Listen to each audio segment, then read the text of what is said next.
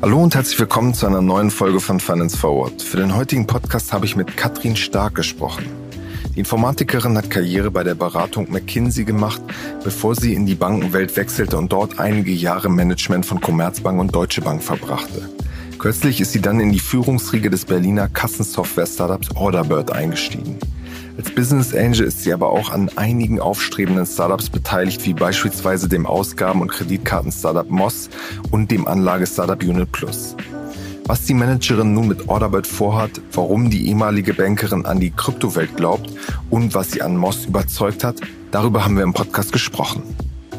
Bevor es jetzt losgeht, gibt es nur einen kurzen Hinweis in eigener Sache, nämlich am 18. Mai veranstalten wir in Hamburg unsere Finance Forward Konferenz.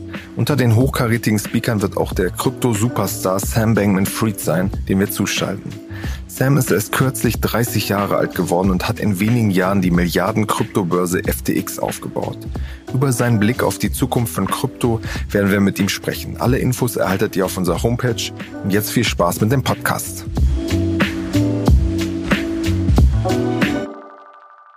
Hallo Katrin, herzlich willkommen bei Finance Forward. Hallo Kaspar, danke. Danke für die Einladung. Freue mich echt hier zu sein. Gerne, gerne.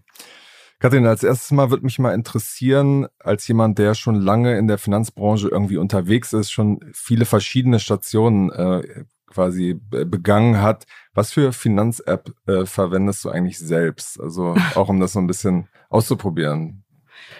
Naja, auf der einen Seite ähm, auf der einen Seite habe ich seit vielen, vielen, vielen Jahren eine Bank, eine Hausbank, äh, mit denen ich arbeite. Die habe ich tatsächlich vor fast 20 Jahren gewählt, weil wir damals eine einen Kredit aufgenommen haben.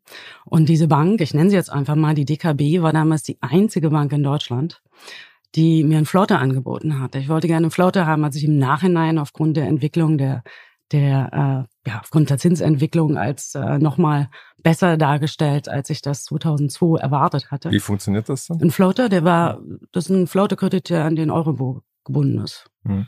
Und wir hatten damals ein sehr schönes Denkmal gefunden in Dresden und wollten das mit einem befreundeten äh, Architekten ausbauen und brauchten dafür einen Kredit. Und deshalb, seitdem habe ich die DKB und bin da auch super zufrieden. Gefühlt die, die einzige Bank, wo du nicht warst, ne? Gefühlt die einzige Bank, für die ich nie gearbeitet habe. Das, das ist richtig. Aber es ist eine klasse Bank. Na gut, und äh, ich bin da mit der App auch, auch zufrieden. Man gewöhnt sich natürlich auch an viel, muss man sagen. Aber ich bin mit der App zufrieden und. Also die teilst die Kritik von vielen Leuten aus den App Stores nicht. Da gab es ja immer mal wieder ähm, ja, Kritik. Ja, da gibt es immer wieder Kritik, aber äh, ganz ehrlich, äh, die Funktionalität, die ich brauche, habe ich in dieser App und äh, mein Gott, ich brauche auch keine Schleifen. okay. Und ja, natürlich zusätzlich äh, ist es immer spannend, sich mal, ja, sich mal einen Account bei einer Online-Bank zu holen, mal zu gucken, durch den Krypto-Hype der letzten Jahre, sich mal äh, bei Bitpanda anzumelden und hier und da mal zu schauen, wie läuft der Onboarding-Prozess, wie ist das Angebot, wie viel leichter oder schwerer sind und intuitiv sind bestimmte Funktionalitäten und kommen wir vielleicht später nochmal drauf. Das ist natürlich auch ein Thema, wenn ich mir als Business Angel etwas anschaue, dann schaue ich natürlich auch immer auf den UX. Und äh, auf den kann man besonders dann gut schauen, weil man viele Vergleichsmöglichkeiten hat. Die Werbung. Wir machen eine kurze Unterbrechung für unseren Werbepartner Kapital.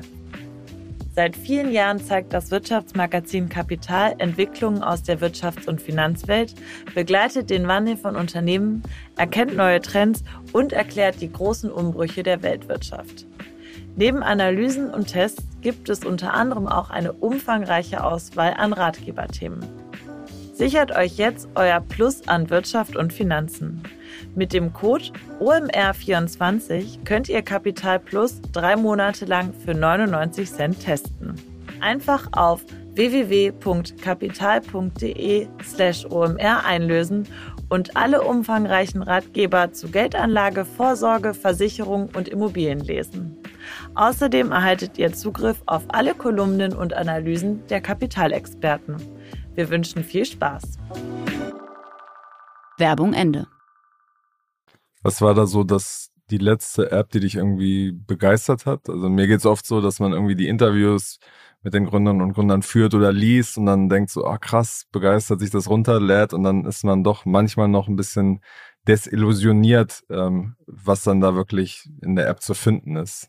Ja, tatsächlich. Ich habe mich vor einer Weile bei Bitpanda angemeldet. Das ist eine klasse App, sehr intuitiv, ähm, guter Onboarding-Prozess, sehr intuitiv, finde ich sehr klasse. Äh, gleichzeitig, ähm, und das ist, äh, ist ja auch bekannt, bin ich Business Angel bei Unit Plus. Die haben jetzt ihr MVP fertiggestellt. Ich habe dort den Onboarding-Prozess durchlaufen, hatte auch noch so ein paar Ideen, was man noch anders machen, intuitiver machen kann. Aber ansonsten finde ich die auch total klasse. Finde natürlich das Produkt dahinter wunderbar. Aber auch der UX muss stimmen. Na?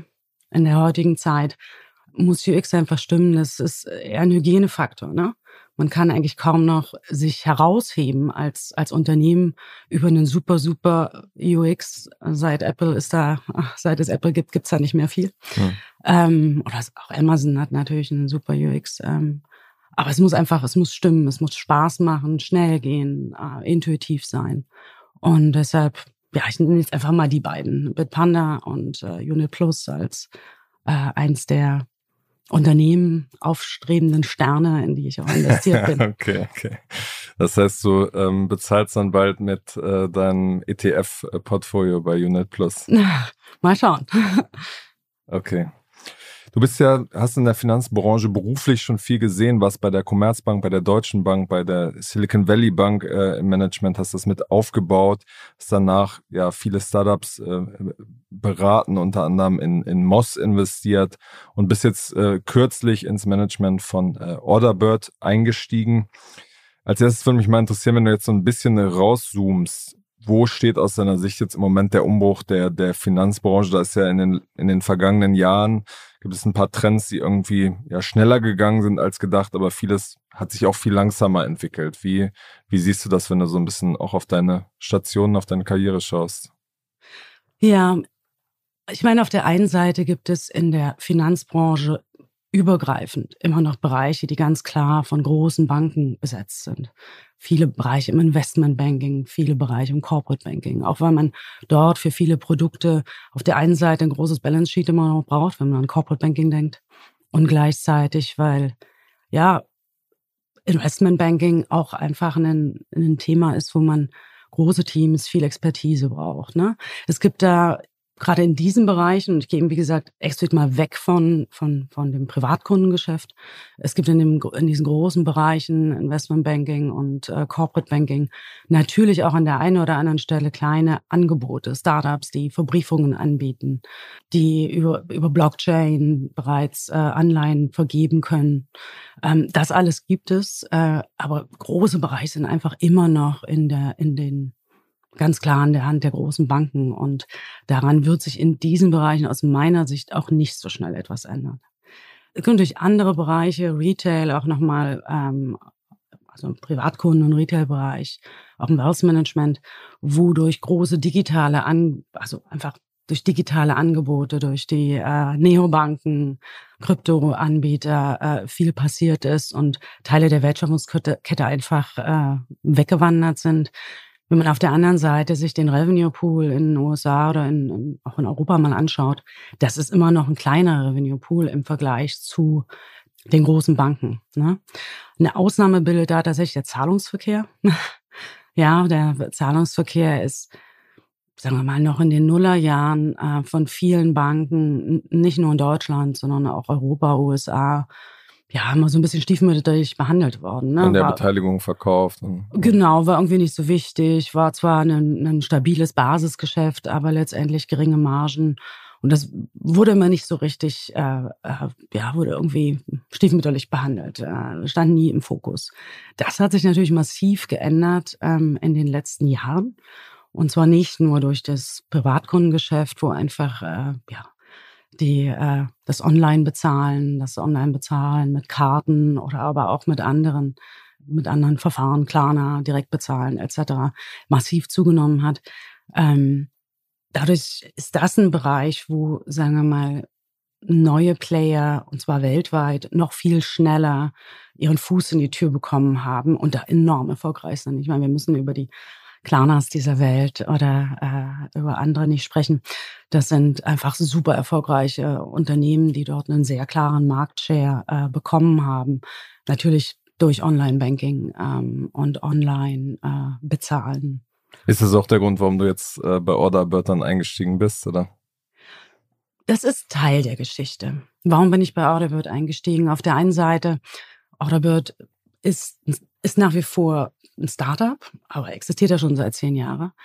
Warum ist es immer noch ein Startup für mich? Es ist ein Startup, weil sie sich, ja, weil sie sich diesen Unternehmergeist, den Teamgeist bewahrt haben. Ne? Wenn du das Team und zwar nicht nur das Management-Team, sondern eigentlich die gesamte Company anschaust, du hast immer noch das Gefühl, die starten immer noch. Die sind, die sind immer noch neugierig. Die schauen immer noch, was, was brauchen unsere Kunden, was können wir besser machen. Sie haben diesen Unternehmergeist. Ne? Auf der anderen Seite sind sie halt grown up, sind äh, gut finanziert, stabil, haben, ein, haben eine fantastische Wachstumskurve trotz Covid hingelegt. Also es ist enorm, was in den letzten zwei Jahren trotz Pandemie dort passiert ist.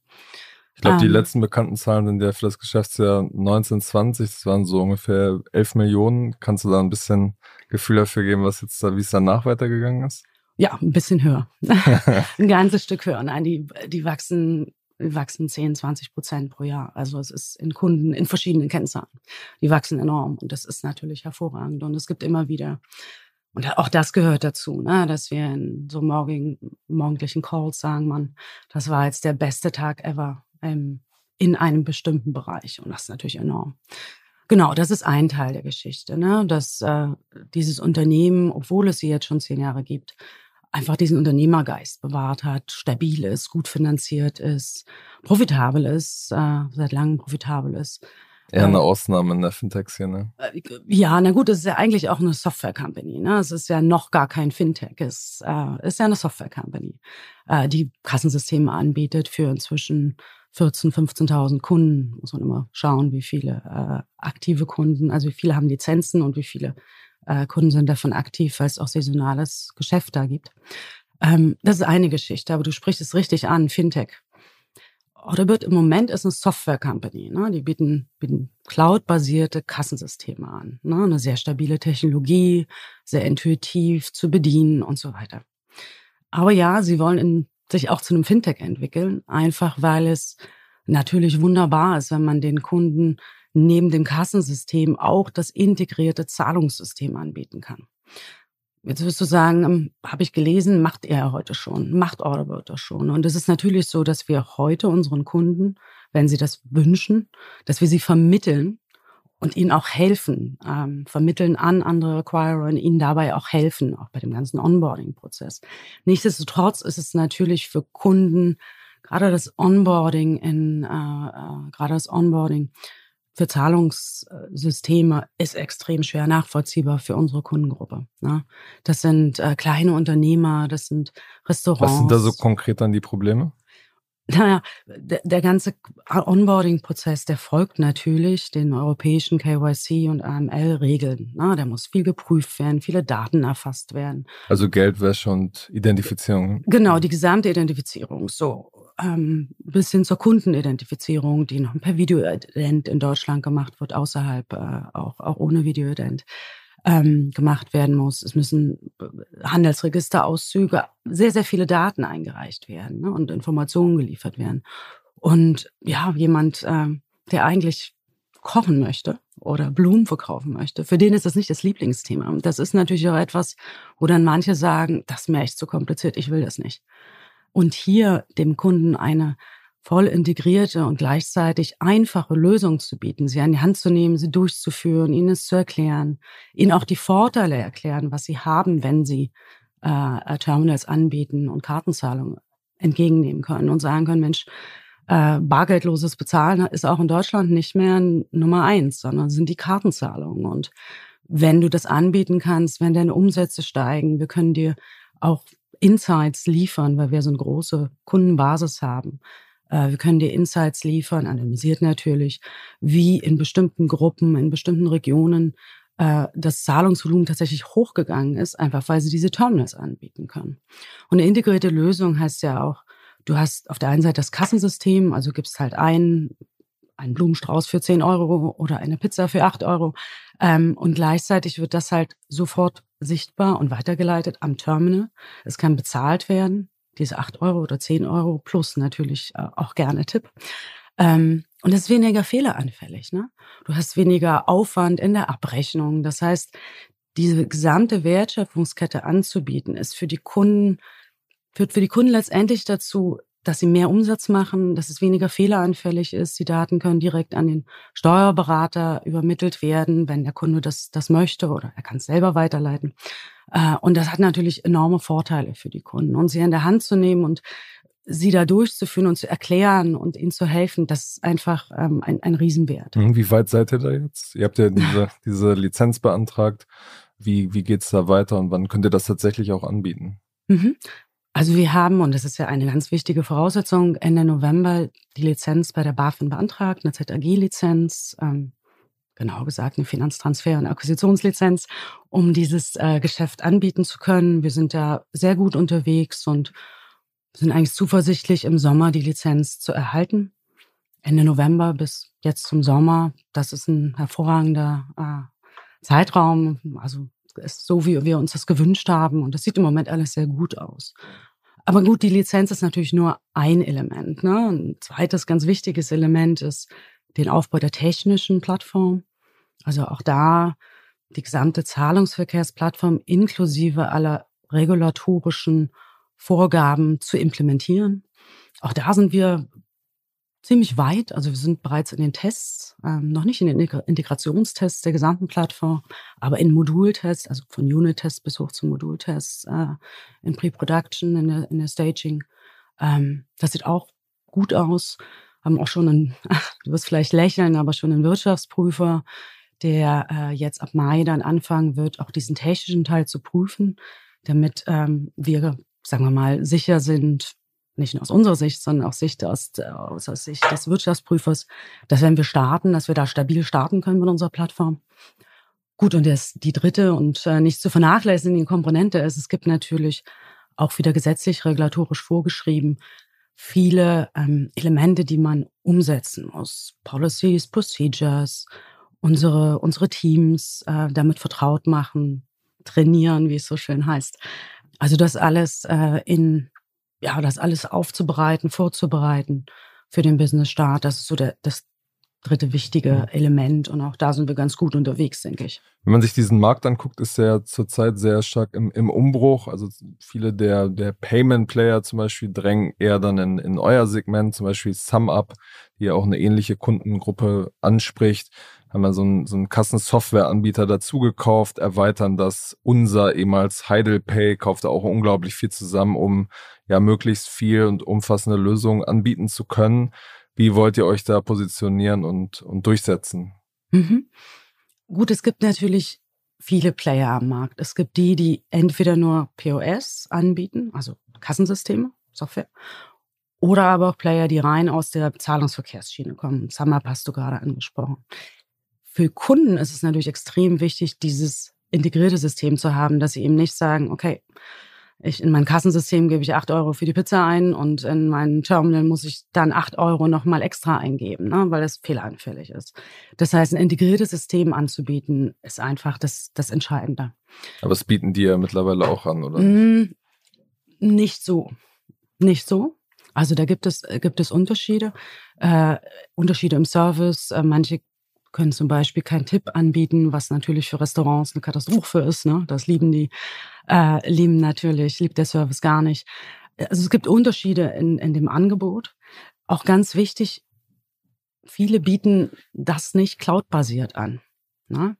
Und das Cloud-basierte, die Cloud-basierte Technologie führt dazu, dass sie unglaublich stabil ist, weil es einfach über das Internet funktioniert und nicht über irgendwelche äh, anderen, entweder feste Verbindungen oder ja, das heißt, äh, mit der Cloud-basierten Technologie sind wir wirklich Marktführer als Orderbird. Und es ist ja auch so, wir sind eben schon über zehn Jahre am Markt. Wir kennen unsere Kunden. Wir sind da auch Marktführer, ja, mit inzwischen 14, 15.000 Kunden äh, in, in diesen vier Ländern, Hauptstandort natürlich Deutschland. Das heißt, wir haben super viel Erfahrung. Ja, die Kunden lieben und schätzen Orderbird. Und deshalb wird es da auch sagen wir, und wir wachsen auch weiter, obwohl es andere, andere Anbieter am Markt gibt. Deshalb glaube ich nicht, dass das ein, dass es dort ein großes Wettbewerbsproblem geben könnte.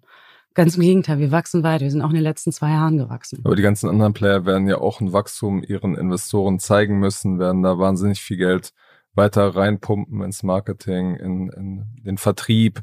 Also da wird es ja schon weiter einen Druck geben. Deutsche Bank geht auch in dieses Geschäft mit rein. Auf jeden Fall, auf jeden Fall. Auf der anderen Seite, wir haben eine hervorragende Lösung. Der Markt ist natürlich auch riesig. Ne? Ähm, ja, in, was in Deutschland äh, 270.000 äh, 270.000 äh, äh, Zielkunden. Wir haben bisher 15.000. Also der Markt ist riesig, der ist fragmentiert. Da wird es auch zu weiteren Konsolidierungen kommen. Ähm, aber wir sind da, glaube ich, mit unserem Angebot super unterwegs. Hm. Wir hatten ja vor, vor einigen Monaten äh, berichtet, dass äh, Netz äh, Concardis, die ja schon bei euch investiert sind, nochmal ihren Anteil erhöht haben zu einer Bewertung von rund 100 Millionen. Was, was ist deren Rolle und welche Rolle spielen die auch perspektivisch? Das ist eine gute Frage. Also ihre Rolle im Moment ist natürlich einerseits Investor und andererseits ist Concardis einer der beiden Acquirer, mit denen wir heute zusammenarbeiten und Geschäfte auch vermitteln. Ja, das ist die Rolle per heute. Was die Rolle going forward sein kann, und das ist ja ein großer Investor, aber es sind ja auch noch weitere Investoren äh, in Orderbird investiert. Das ist, das wäre, glaube ich, Spekulation. Ne? Per heute sind sie Investor, der größte. Der macht euch jetzt erstmal noch unabhängiger sogar durch die eigene Payment-Funktion. Ganz genau, ganz genau. Und äh, ja, ich glaube, alles weitere ist Spekulation. Okay. Das heißt, es gibt noch keinen Plan für die Übernahme. Nein. Okay, okay. Dadurch, dass du dich ähm, durch Orderbird in dem, dem ganzen sozusagen Payment-Markt für kleine und mittelständische Unternehmen so gut auskennst, würde mich mal ein bisschen interessieren. Es gab jetzt vor ein paar Tagen die Nachricht, dass äh, die Luca-App mit so einer neuen Finanzierungsrunde auch in diesen Markt rein will, dass sie quasi per QR-Code Bezahlung als sozusagen so eine so eine Schicht darüber nochmal äh, sich etablieren will, dass du bestellen kannst, dass du bezahlen kannst und dann dahinter ist irgendwie ja SumUp oder oder äh, Orderbird oder irgendwas anderes angebunden. Für wie ähm, ja erfolgsversprechend hältst du so ein Konzept und dafür jetzt nochmal 30 Millionen bekommen? Naja, auf der einen Seite diese QR Payment-Lösungen, die ja eigentlich keine Payment-Lösung ist, sondern wie du richtig sagst, eine Zwischenschicht. Ne? Das sozusagen, du brauchst trotzdem das Kassensystem darunter noch. So eine Weiterleitung. Genau, du ja. gehst halt nur nicht über die direkten Zahlungen über die Terminals, sondern gehst über den QR-Code, kannst darüber bestellen und auch abrechnen. Aber es ist nur eine Zwischenschicht.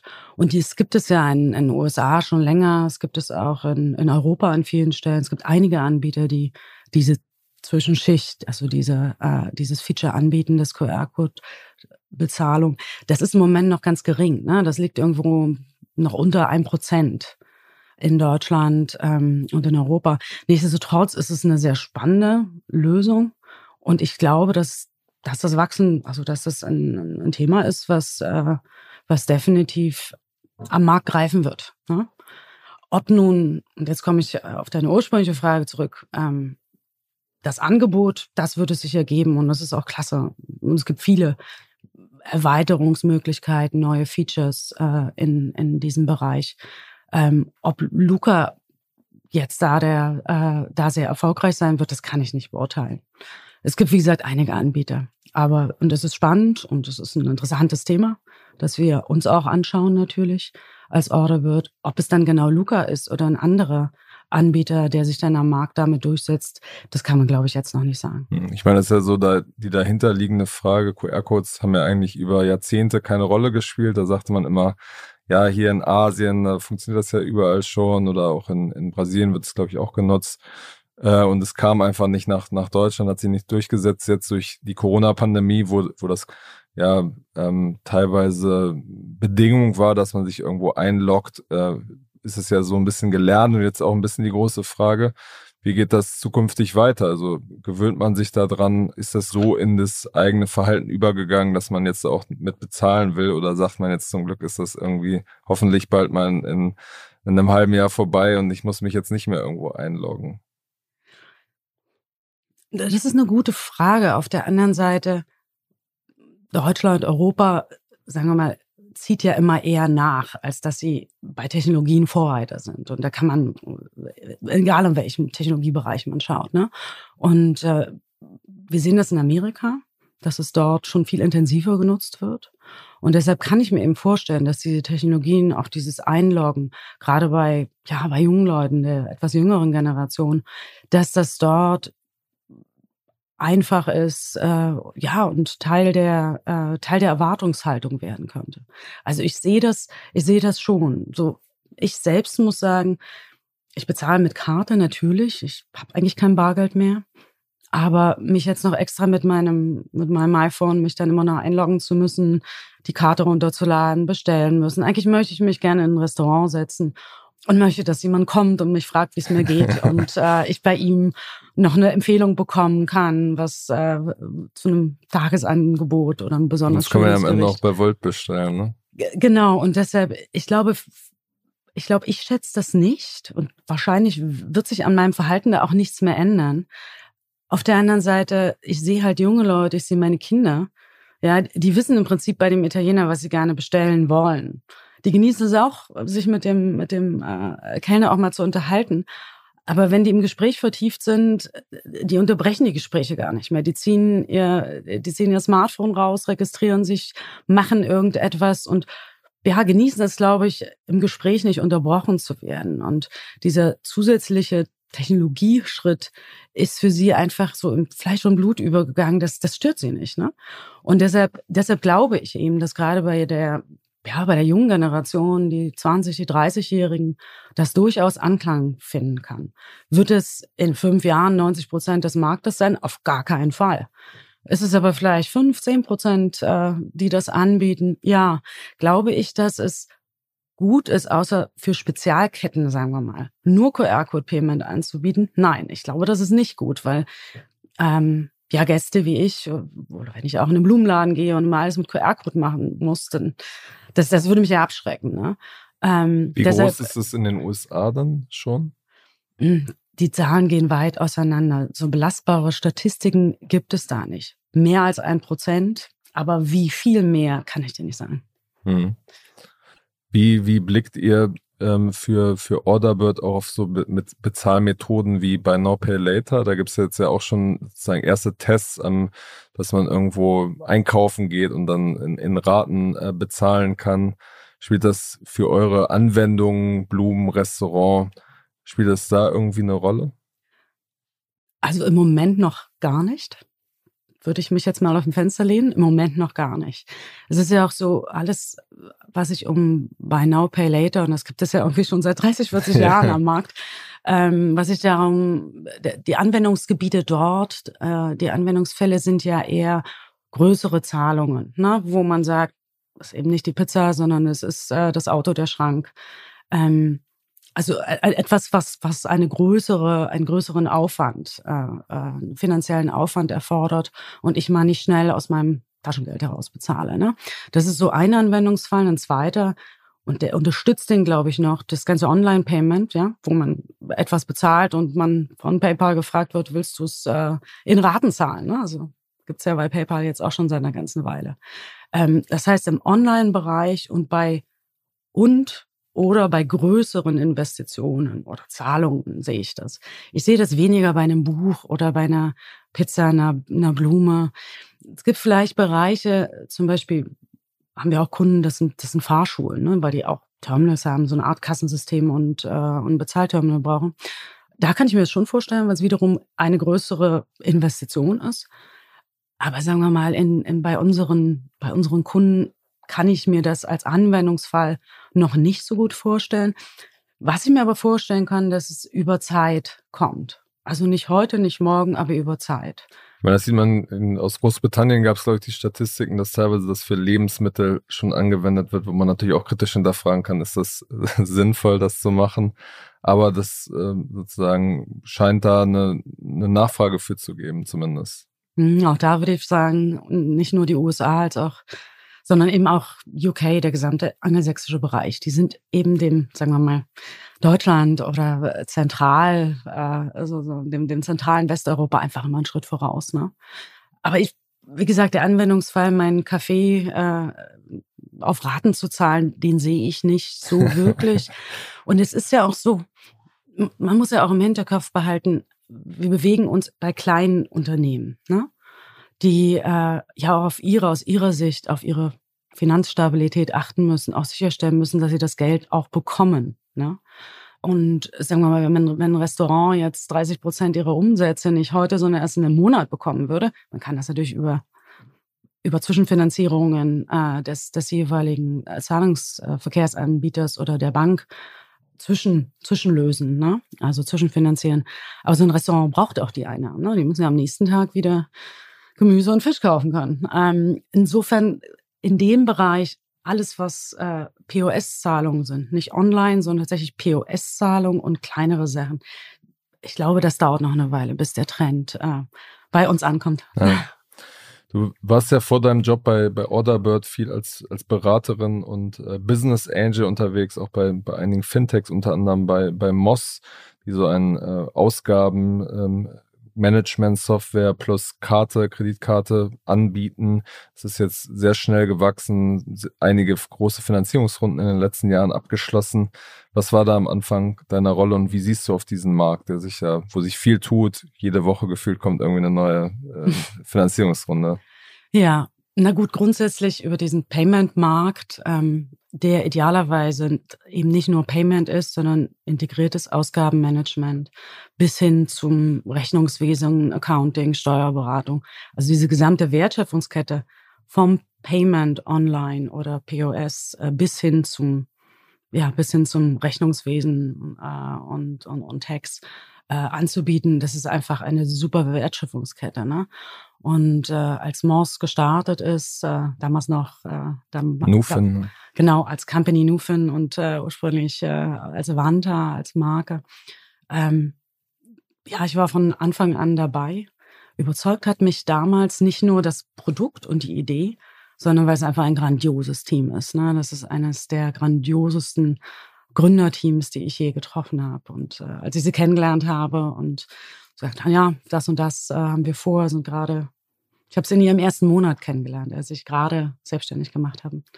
Äh, und wir so durch Produkt, äh, Wertschöpfungskette, Value Creation für den, für den Kunden durchgegangen sind. Fand ich einfach absolut grandios und überzeugend. Auch da gibt es ja einen, einen, ein amerikanisches Vorbild. Genau, was natürlich auch super hilft, wenn man sieht, aha, da gibt es etwas, es hat super funktioniert und ist angenommen worden. Und wenn man sich dann Deutschland oder Europa anschaut und da so ein Angebot noch nicht sieht und denkt, man kann das äh, äh, darstellen, super darstellen, dann ist es natürlich auch immer noch mal so eine gewisse Sicherheit. Ne? Es hat in den USA funktioniert. Es ist ein klares, nachvollziehbares Produkt. Ähm, man kann das auch im, im UX für den Kunden super aufbereiten. Und damit äh, war das einfach eine sehr, sehr überzeugende Story und ein sehr überzeugendes Team. Mhm. Was guckst du dir als, als Business Angel zurzeit so an? Was findest du spannend an Themen, an konkreten Firmen? An konkreten Firmen ist, glaube ich, äh, das ist, glaube ich, äh, schwierig zu sagen. Ich gucke mir natürlich viel Blockchain, Distributed Ledger basierte Technologien an bin ja vom Hintergrund auch Informatikerin, das heißt, ich habe äh, das immer verfolgt und finde das natürlich super spannend. Also alles, was technologiegetrieben ist. Alles, was. Äh, was sind da so Ansätze, die du spannend findest? Weil das, da wird ja viel gewerkelt in den ja, vergangenen fünf, sechs Jahren, aber ja, sozusagen abseits der DeFi, sozusagen Finanzprodukte, NFT ist jetzt vielleicht so ein Anwendungsfall, ist ja noch nicht so der eine Killer-Use-Case irgendwie rumgekommen, oder? Ja und nein. Also das ist eigentlich ein Bereich, wo ich sehr viel erwarte in den nächsten Jahren, sehr viel Entwicklung und auch eine, ein enormes Marktwachstum. Einfach weil es immer noch sehr, sehr viele Assets gibt, die, wie man so schön sagt, nicht fungibel sind, ne? die einfach nicht handelbar sind. Ne? Du kannst, äh, du kannst in Aktien und Rohstoffen und so weiter investieren, aber nur Aktien nur in die großen Unternehmen Gehst du eins drunter, Private Equity Bereich, kannst du mit Moonförder Liquid natürlich auch in, in nicht also in äh, nicht börsengehandelte Unternehmen investieren. Aber es gibt daneben, wenn man sich den Immobilienbereich, den Kunstbereich anschaut, es gibt einfach so unglaublich viele Assets, die du heute, in die du heute nicht investieren kannst. Ja, Im Immobilienbereich gibt es natürlich auch äh, Anbieter, die inzwischen äh, oder die, die Fonds auflegen, aber sagen wir mal da eine, eine Distributed äh, äh, Ledger Funktion aufzusetzen, ich glaube, der Markt wird enorm wachsen. Was siehst du da für, für spannende Unternehmen, die sich da irgendwie ranwagen? Also jetzt nicht, wo du unbedingt rein investieren willst, aber die du am Markt siehst und weil du denkst, mhm. so, das könnte ein richtiger Ansatz sein. Na gut, 360X ist ja vor, ach, vor über einem Jahr gestartet. Äh, das Projekt von dem Carlo Kölzer. Genau, das ist gestartet. Äh, A21, äh, weiß nicht, ob dir das was sagt, ist, ist gestartet mit der ersten Finanzierungsrunde. Es gibt da schon ein paar Unternehmen, die, die ich spannend finde und die ich mir anschaue. Okay, aber bist noch, noch nicht irgendwo eingestiegen? Ähm, an einer Stelle äh, als Advisor, aber eher in einer nicht formalen Rolle, sondern bin mit dem Team äh, seit, seit letztem Jahr, seit letztem Herbst im Gespräch oder letzten Sommer schon äh, und versuche an der einen oder anderen Stelle äh, zu helfen, aber bin noch nicht eingestiegen. Okay. Und was so, so andere große Themen angeht, zum Beispiel Trading, bist du ja dann bei, bei Unit Plus zum Beispiel investiert. Wie, wie schaust du auf diesen Markt? Da ist ja quasi während der Corona-Pandemie ist es explodiert erstmal das Thema und flacht jetzt äh, wieder ein ganz bisschen ab. Wie, wie schaust du da drauf? Oh, eine gute Frage. Auf der einen Seite, ja, es flacht ab, weil ich glaube, so dieser Hype, der, und das ist leider negativ belastet, auch so ein bisschen dieses Zocker, ja, diese Zocker-Attitüde, die man ja, wahrscheinlich auch Corona bedingt. Man hatte halt die Möglichkeit, äh, ähm, sich mehr damit zu beschäftigen. Ich glaube, diese Zockerattitüde, die nachgelassen hat und jetzt auch dazu führt, dass äh, auch dazu führt, dass, äh, sagen wir mal, die das Glamouröse dort äh, wieder so ein Stück in den Hintergrund tritt. Das ist so die eine Richtung. Dieses einfach, ich investiere jetzt mal in Aktie XY oder in Rohstoff oder in einen Kryptowert.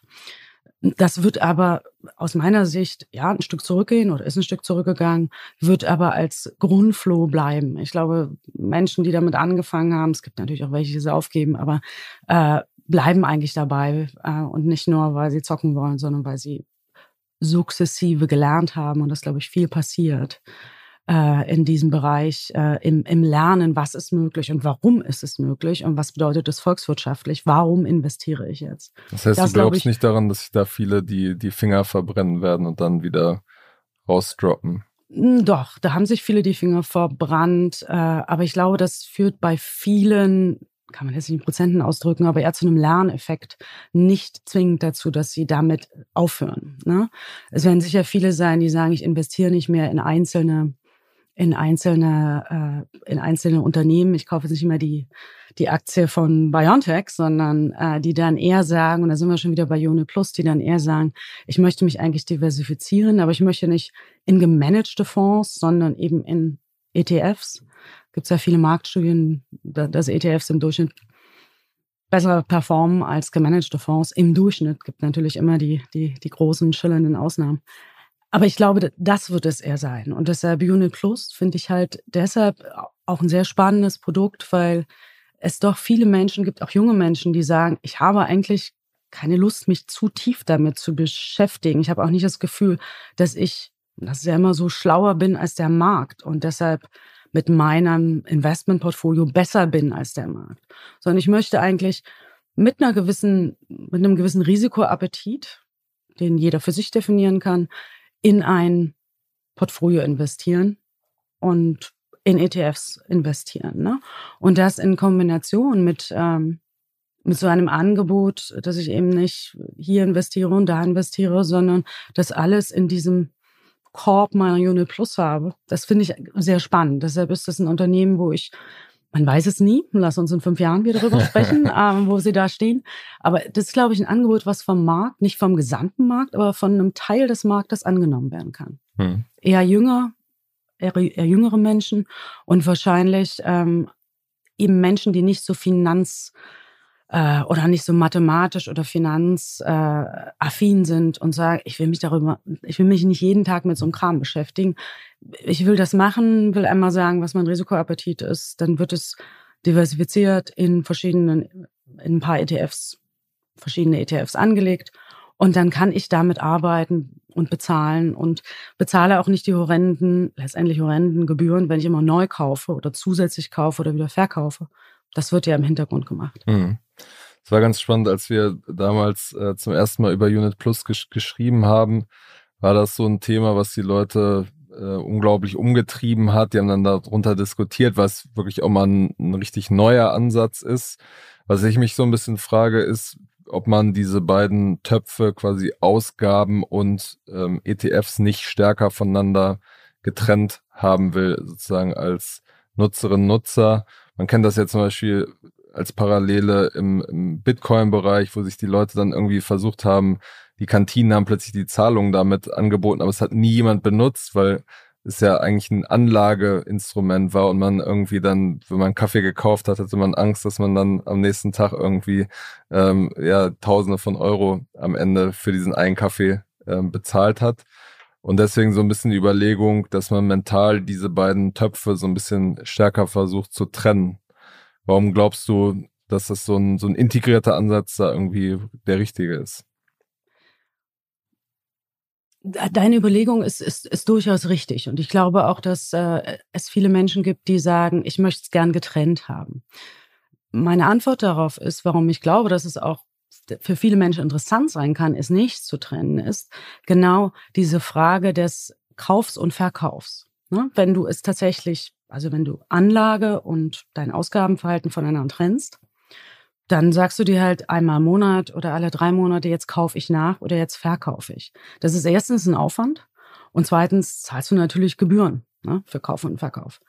Wenn du aber wenn du aber diesen integrierten Ansatz, zumindest für einen Teil deines, äh, deiner Anlage fährst, hast du halt den großen Vorteil, dass immer wenn Geld da ist, es, es sozusagen angelegt wird. Aber es wird natürlich im Hintergrund bei Uniplus gepoolt und in größeren Tranchen gekauft oder verkauft, beziehungsweise natürlich auch gematcht zwischen Käufer und Verkäufer. Ne? Deshalb hast du die, diese hohen Gebühren, wenn du jede einzelne Transaktion kaufst oder verkaufst, nicht als Einzelperson. Der große Vorteil ist, du kannst halt, du kannst halt einen größeren Anteil deines, deines, äh, ja, deines verfügbaren Einkommens gleichzeitig auch als Anlage nutzen, weil es ist ja jederzeit verfügbar. Ne? Du kannst es, es ist immer sofort angelegt und du kannst es aber auch nutzen ähm, und damit bezahlen. Und wenn du 3,50 Euro äh, damit bezahlst, dann heißt das nicht, dass du 3,50 Euro ETF-anteilig verkaufen musst, sondern es geschieht im Hintergrund. Und das ist, glaube ich, der große Vorteil, dass du nicht immer warten musst, bis du die 1000 Euro oder was auch immer zusammen hast und dann sagst du, jetzt investiere ich wieder 1000 Euro und dann fällt dir drei Wochen später ein, oh, jetzt brauche ich sie aber wieder und dann verkaufst du sie wieder, sondern es läuft halt im Hintergrund und du kannst größere Geldmengen tatsächlich zur Anlage und zur und für deine Ausgaben nutzen. Ne? Und das könnte, nicht das könnte, das wird eine überzeugende Story sein. Alles klar, dann ähm, lass uns äh, gerne darauf in den nächsten Monaten, nicht erst in fünf Jahren, vielleicht in, in einem Jahr nochmal drauf schauen, wie es gelaufen ist mit dem Start. Und die Zeit ist leider schon um. Ich glaube, wir könnten uns noch viel länger unterhalten über deine ganze Sichtweise auf die Bankenbranche, aber das holen wir vielleicht dann wann anders nochmal nach. Vielen Dank auf jeden Fall, Katrin, für deine Zeit und bis zum nächsten Mal bei Finance Forward. Wunderbar, ganz, ganz herzlichen Dank auch an dich, Katja.